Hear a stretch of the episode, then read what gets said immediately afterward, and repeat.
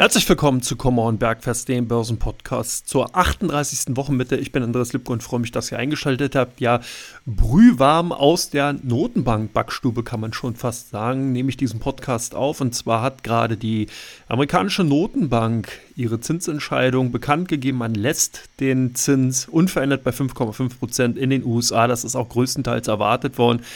Das heißt, jetzt wird natürlich spannend, was in 30 Minuten, sprich um 20.30 Uhr auf der Pressekonferenz verlautet wird, wie sich da eben Jerome Powell stellen wird, wie er eben die Situation in den USA einschätzt und natürlich insbesondere, wie sich die weitere Preisgestaltung darstellen wird. Und das sind sicherlich die Themen, auf die die Marktteilnehmer schauen. Wir haben in der vergangenen Woche, und damit komme ich ja jetzt eigentlich schon zum eigentlichen ersten Teil dieses Podcasts, beziehungsweise dieser Ausgabe, und zwar die Rückschau auf die vergangenen Tage, bei der EZB gesehen, wie da die Einschätzung ist. Und da haben die Marktteilnehmer ja komplett anders reagiert. Hier hat ja die EZB die Leitzinsen um 25 Basispunkte angehoben und die Marktteilnehmer gehen jetzt davon aus, dass sozusagen der Drops gelutscht ist, dass die EZB jetzt erstmal keine Notwendigkeit hat, weitere die Zinsen anzuheben, zumindest aus der aktuellen Situation heraus. Und damit wurde dann sozusagen so ein kleines Kursfeuerwerk abgezündet, was momentan aber so leichte Ermüdungserscheinungen bei dem DAX gezeigt hat. Das heißt, der pendelt seit einigen Tagen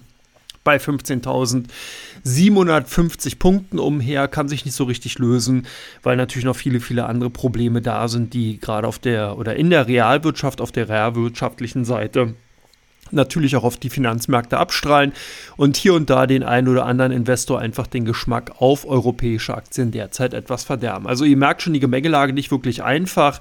Das Bild hat sich hier oder dahingehend doch sehr, sehr stark geändert. Was aber ganz spannend ist, ist, dass wir in den letzten Tagen einige IPOs gesehen haben, beziehungsweise IPO-Ankündigungen. Hier war unter anderem ARM in der vergangenen Woche, also ARM, der Halbleiterhersteller, der mit einem Börsendebüt überzeugen konnte, aber auch, wenn man sich die weitere Kursverläufe anschaut, ordentlich federn lassen musste. Man ist also von den Höchstkursen bei 65 Dollar, die ausgebildet wurden, doch wieder runter auf das Niveau von 50 US-Dollar. Also hat hier doch einige Kursgewinne hinter sich gelassen. Wir haben Ankündigungen von anderen IPOs, die jetzt kommen. Also ein bisschen kann man den Eindruck gewinnen, dass tatsächlich die Lust nach Aktien tatsächlich vorhanden ist, gerade insbesondere natürlich nach interessanten Unternehmen.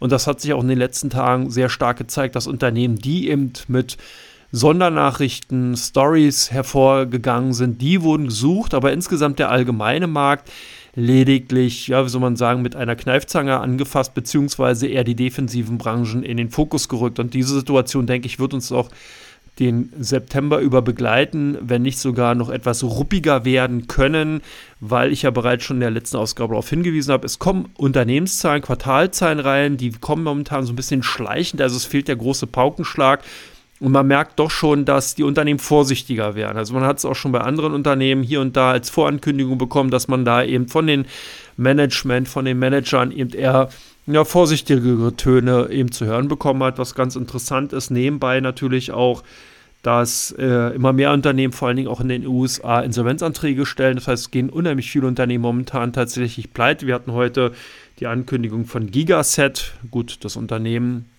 hat hier so ein bisschen natürlich auch den Trend insgesamt verpasst. Aber auch der ist sozusagen ein weiteres bekanntes Unternehmen eben jetzt in die Insolvenz geschlittert. Und das sind halt natürlich auch Tendenzen, die sollte man beobachten.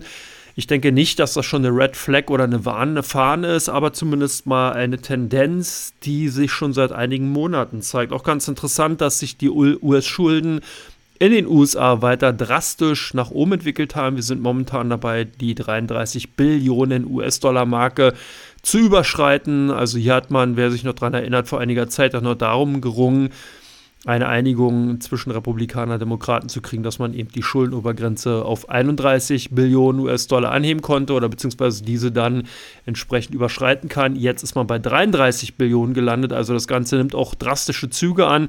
Auch eine Situation, die man beobachten sollte, insbesondere natürlich auch mit einer weiteren Entwicklung, die sich auch in den letzten Tagen gezeigt hat. Zum einen die Rohölpreise, die stärker angestiegen sind, als sich das so manch einer gedacht hat. Und was ganz interessant ist, auch das Renditeniveau in den USA tatsächlich äh, sehr stark angezogen. Das haben wir gerade in dem kurzfristigen oder im kurzlaufenden Bereich um zwei Jahre gesehen, als auch im langfristigen Bereich von zehn Jahren. Da waren die Renditen bei 4,3 Prozent Und äh, auch kein gutes Zeichen, gerade wenn es natürlich um Aktienengagements geht, weil das einfach bedeutet, dass Anleihen insgesamt interessanter wären für Investoren, weil natürlich das Chance-Risiko-Verhältnis ein ganz, ganz anderes ist als bei Aktien. Das heißt, man hat dann hier eben nach der Phase einer stärkeren Inflationsentwicklung durchaus wieder die Möglichkeit, einfach dazu zu profitieren, dass man eben einen hohen Coupon für seine Anleihen bekommt, wenn man also, oder beziehungsweise Anlagen bekommt, wenn man also zum Beispiel in US-Staatsanleihen mit zehnjähriger Laufzeit investiert, bekommt man derzeit im Schnitt 4,3 Prozent pro Jahr. Und das würde natürlich dann bedeuten, wenn sich jetzt die Inflation wieder abkühlt, man in Richtung 3 oder sogar in Richtung 2% ist, hätte man hier also sozusagen eine Realrendite von entsprechend dann bei 2% natürlich von 2,3% und das ja quasi in Anführungsstrichen ohne Risiko, also nicht unter, äh, unter dem Aspekt eines unternehmerischen äh, operativen Risikos, was ja denn damit einhergehen würde.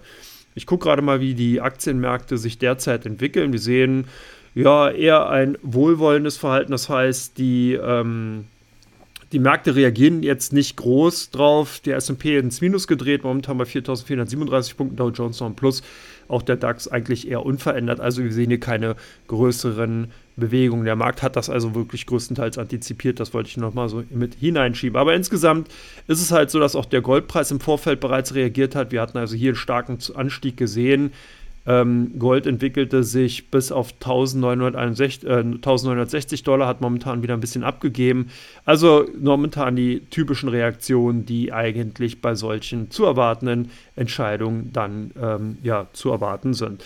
Also wie gesagt, das ist momentan eine sehr interessante Situation. Es gibt einige ähm, ja, Aspekte, die man eben betrachten sollte. Wie gesagt, wie gesagt, insgesamt die Insolvenztendenzen bei den Unternehmen in den USA sowohl als auch in Europa. Dann halt das gestiegene Renditeniveau bei den amerikanischen Staatsanleihen sowohl im kurzen als auch am langen Ende. Dann sollte man unbedingt natürlich noch ein Auge auf die äh, Berichtssaison werfen. Da gehe ich nachher nochmal drauf ein, welche Unternehmen in den kommenden Tagen mit Zahlen, mit Quartalzahlen aufwarten werden.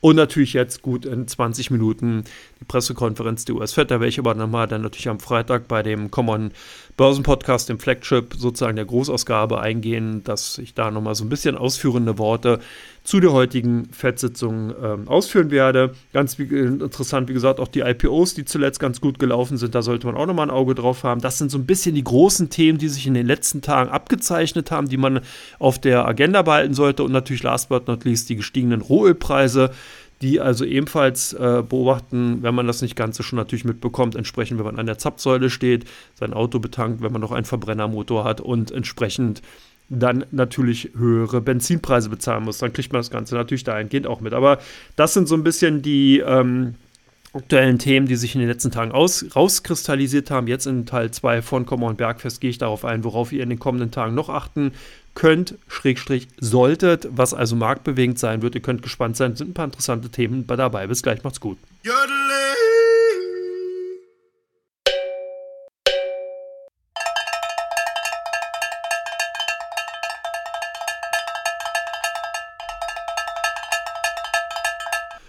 Herzlich willkommen zurück zu Common Bergfest Teil 2 für die 38. Handelswoche. Ich bin Andres Lipko, freue mich, dass ihr es auch bis zu dieser Stelle hier geschafft habt. Ich gucke jetzt mal nach vorne, was gibt es jetzt in den kommenden Tagen, worauf ihr achten könnt, Schrägstrich sollt, welche Daten also interessant sind. Jetzt nach den äh, eine Notenbank-Sitzung letzte Woche EZB, diese Woche, also heute, sprich von der US-Fed natürlich die Frage, worauf achten die Marktteilnehmer nu genauer? Und da haben wir natürlich die alten Bekannten. Stellgrößen. Wir bekommen also morgen die Erstanträge Arbeitslosenunterstützung, auf die wird garantiert, werden garantiert geschaut. Wir bekommen den Philly Fed Herstellungsindex, ganz spannend.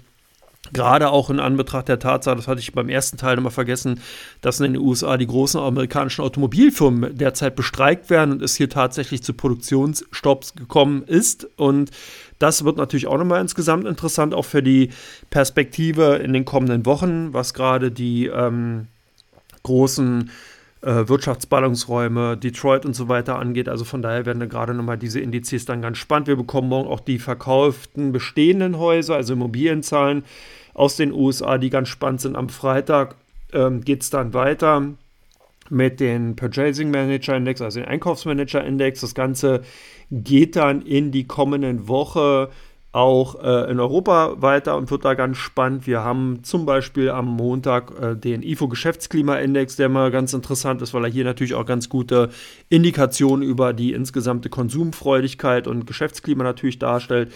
Wir haben bekommen am Dienstag den Immobilienpreisindex, Verbrauchervertrauen aus den USA und den Verkauf neuer Häuser, auch ganz spannend, also Immobilienzahlen und am Mittwoch dann Auftragseingänge langlebiger Wirtschaftsgüter. Das ist halt spannend, um die Robustheit der Wirtschaft nachvollziehen können, zu können.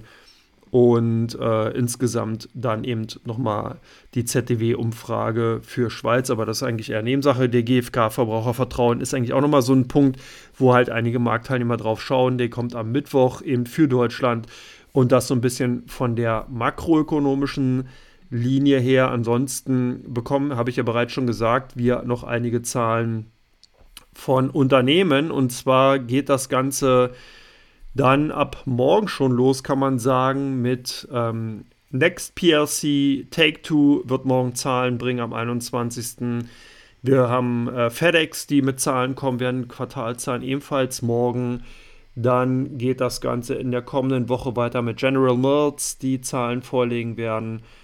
Und wir bekommen Paychecks, Accenture und Diageo. Ja, Gigaset hat sich nur erledigt. Genau, die Zahlen werden wahrscheinlich nicht mehr so interessant sein nach dem heutigen Insolvenzantrag. Und meines Erachtens müsste eigentlich auch noch Nike mit auf der Agenda stehen, die in der kommenden Woche, genau, am 28. sprich gut in gut einer Woche, also hier schon eigentlich der Vorausgucker auf den Vorausgucker.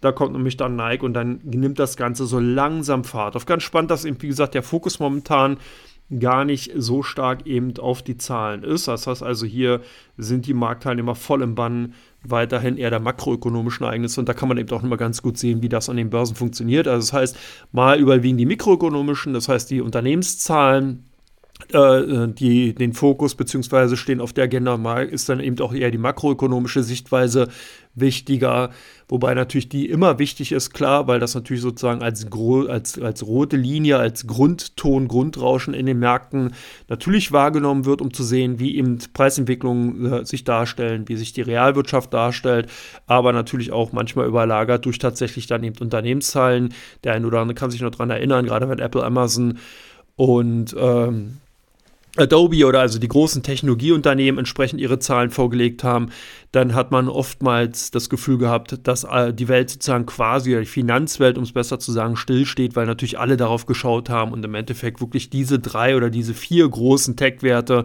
ganz klar mit Argusaugen beobachtet haben. Also so ein bisschen die Situation, wie sie sich an den Börsen ändern kann. Momentan also eher umgekehrt, aber das ist eben auch ganz normal. Und umso wichtiger natürlich auch solche Formate wie jetzt diesen Börsen-Podcast hier zu hören, um so ein bisschen nachzuvollziehen zu können oder nachzuvollziehen, wie eben die Sichtweise ist, worauf die Investoren gerade schauen. Und ähm, ja, das soweit von mir. Ich belasse es dabei. Wie gesagt, am Freitag gehe ich etwas ausführlicher auf die amerikanische Notenbank-Sitzung heute ein. Jetzt in gut 10 bzw. 15 Minuten gibt es dann die Pressekonferenz und äh, dann werden auch weiter erhellende Worte entsprechend erwartet. Ansonsten wünsche ich euch einen schönen Abend.